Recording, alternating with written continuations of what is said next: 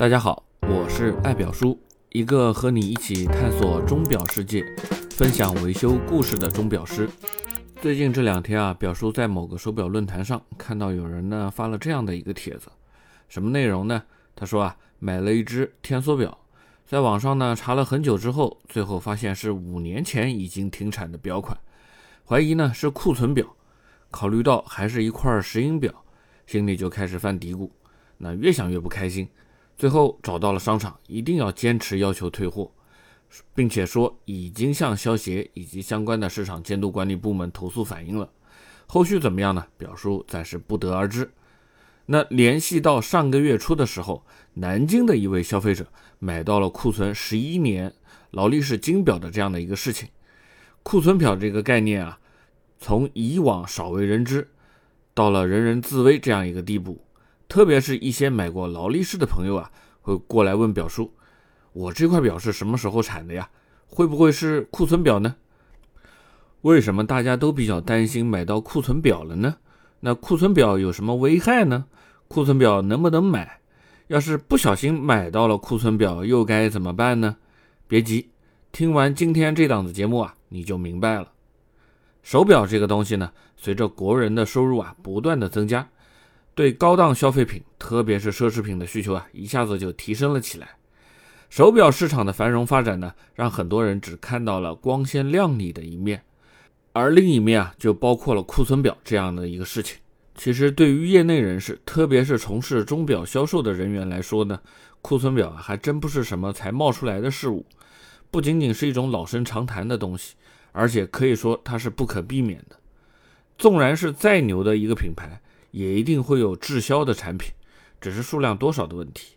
比如说啊，现在很热门的劳力士计时表款迪通拿，在一开始推出的时候啊，也就是八九十年代那会儿，这款表相比水鬼的这个销量啊，可谓是天壤之别啊。再比如，爱彼刚刚推出皇家橡树的时候啊，当时更多的人是嘲笑爱彼为什么设计了这么一个怪胎。谁能想到，在当年滞销的表款，现在还要加价十多万，甚至几十万去买才能买得到呢？相关类似的例子啊还有很多，在此呢就不再赘述。表叔要表达的意思就是说什么呢？但凡只要是商品，当消费者不感冒的时候，它就会卖不掉。所以呢，库存滞销这个事情啊，不仅在各行各业都存在，各大品牌的手表经销商呢也都会有。表叔刚刚也说了，这个事儿呢，你觉得稀罕，其实它还真不是什么新鲜事儿。那我们继续说正题，万一要是遇到了库存表，到底能不能买呢？万一买到了，又应该怎么办呢？在回答这些问题之前啊，我们先了解一下库存表的危害。现在的传统手表呢，基本上分成两大类，一类呢是机械表，另一类呢就是石英表。哎，有人打断我说：“哎，那 iWatch 呢？啊，这个其实属于可穿戴设备，长得像手表，但严格来说呢，它并不能算是手表，所以呢，在此略过。先来说说机械表的库存呢有什么危害？机械表呢，由于手表内啊没有相关的线路板，也不存在什么电池、液晶屏，所有的零件呢都是金属做的，可以说机械表是坚固耐用的，但是。”啊，允许我有这样的一个大转折啊！没错，机械表的机芯里面呢，它是有润滑油的。瑞士最大的钟表润滑油制造商之一啊，莫比斯也是索喜集团旗下的这样的一个子公司。它给出的是一个什么标准呢？按照他们的规范要求呢，润滑油在常温、避光、干燥的环境下使用的年限是三年，极限期呢为五年。所以这也是为什么各大品牌啊都会建议五年左右都要进行维修保养的一个原因。听到这里，你明白了吧？即便是几百万的百达翡丽，几十万的劳力士欧米茄，或者说是登上过月球，在天宫号里服过役，号称手表中的战斗机的表，也会因为润滑油与表内的空气发生缓慢的氧化作用而出现干涸，甚至是固化的状态。那讲到这里呢，表叔就想起了网上经常有人投帖来说啊，这么贵的表也需要保养吗？也会走的不准吗？也会坏吗？呃，其实它都是会的，因为你得知道它背后的这样的一个原理。其次就是手表圈的密封圈啊，多数都是橡胶件，它们长期的受到表壳之间的压力作用，就会发生什么呢？橡胶分子链断裂，生成的游离醛啊，在和氧气发生连锁的氧化反应，渐渐的呢，这些橡胶就会变得又硬又脆，你的手表这时候可能稍稍失身一下，哎，它就进水了。如果要是遇到个别的商家的仓库啊，没太注意防潮这回事儿。房间本身的湿度呢，稍稍大了一点。那在这样的房间里啊，存放的手表就会缓慢的生锈。可能这样的锈渍呢，并非肉眼能够所见，需要几十倍的显微镜才能够看得出来。但是呢，表壳啊，表链的钢部分呢，已经产生了氧化层，这就在一定程度上影响美观了。上述的这些情况呢，都是可以通过保养、更换防水圈、机芯清洁。以及对外观的部分啊做抛光处理，可以完美的去解决。如果呢，这是发生在经销商明确告知，哎，这是一块库存表，你买的时候啊，你清楚了，那我现在也给你了一个比较低的折扣，那你买或者不买，这就是一个愿打一个愿挨的事儿了。但是如果说经销商隐瞒了相关的情况呢，那后续你得更换防水圈、机芯，重新洗油保养。甚至外观你还做一个抛光处理，这个费用啊可就不便宜了。特别是对一些日本品牌的机械表来说呢，这些费用可能远远都超过表的价格了。有人说，不管是不是库存表，反正从买完了那天才开始算保修，相关的保卡啊、发票啊都是新的，保修从那天开始算，有什么不可以的呢？大品牌嘛，难道这点事儿还做不靠谱吗？有问题找免费的这个官方售后解决，又能有多大的事儿？如果你的表呢只是走的不准，问题不大啊，送回官方服务中心保养一下，洗个油，完了呢再帮你检测一下，你又可以开开心心的戴起来了。那要是进水了呢？哎，这个其实我跟你说就比较扯皮了，因为不管哪个品牌都是这么定义的。只有非人为造成的质量问题才能免费保修。什么叫做非人为？就是不是我自己故意捯饬弄出来的呀。但是不好意思啊，我又要说了一个但是了啊。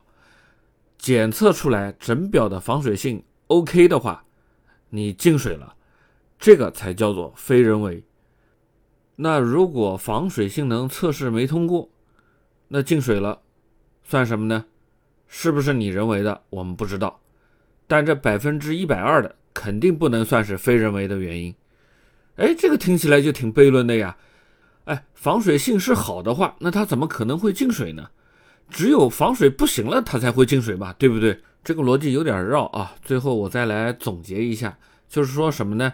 就是说你只有非人为的才能给你保修。什么叫做非人为的？就是说防水是好的，但是它现在进水了，我给你免费的保修。但是防水是好的。它怎么会进水，对吧？防水不行了才会进水，对吧？那这样一检测，哎，它又不能算是非人为的东西，这样子又不能提供免费的保修，所以这个事情就很扯皮，最后免不了你要花很多的时间和精力牵扯在这个里面。再说，你要是花同样的钱买一块表，然后就要跑售后去修来修去，这和买一辆不停闪故障码的那个 T 什么开头的那个电动汽车一样吗？你糟不糟心啊？不过，要是你明知道这是库存表，但是呢，偏偏经销商愿意就是把劳力士卖成天梭的价格，这种情况，相信别说库存十年了，库存二十年的表你都要，对不对？再来说说石英表的库存啊，相比较机械表，石英表的结构呢稍显简单一点。为什么说只是稍显呢？这里表叔拿常见的瑞士 ETA 的和朗达这两个品牌的机芯说事儿。日本的石英机芯呢，多数都是为了节约成本而做的比较简单。瑞士应用在高端腕表上的石英机芯啊，比如像欧米茄的星座用的四零六幺机芯，其实就是 ETA 的一六幺零三幺机芯。和机械机芯相比的话呢，轮系结构呢仍然是比较类似的。这就是说，相关的轮系结构啊，也是需要润滑油提供润滑的。防水结构呢，不用说，跟机械表差不多。最大的区别呢？就是它有电池、电路板，新表出厂之后呢，它是一直在走动的。这个呢，不管是瑞士的表还是日本的石英表，送到经销商手上的时候呢，它一定是在运转的。如果超出了电池的使用年限之后啊，那很可能就停走了。为了保护机芯以及停止电池的损耗，一些经销商啊，在拿到手表之后呢，就会把表冠拔出来，让机芯呢彻底的断电，以达到完全停止运转的目的。不过呢，放在柜台里面展示的手表啊，它都是正常走时的。那问题来了，长期不运转的石英表在正常佩戴之后呢，有没有影响？以及长期运转的石英表，在电池电力耗光了之后，还是没有卖出去的话，经销商又怎么去处理它呢？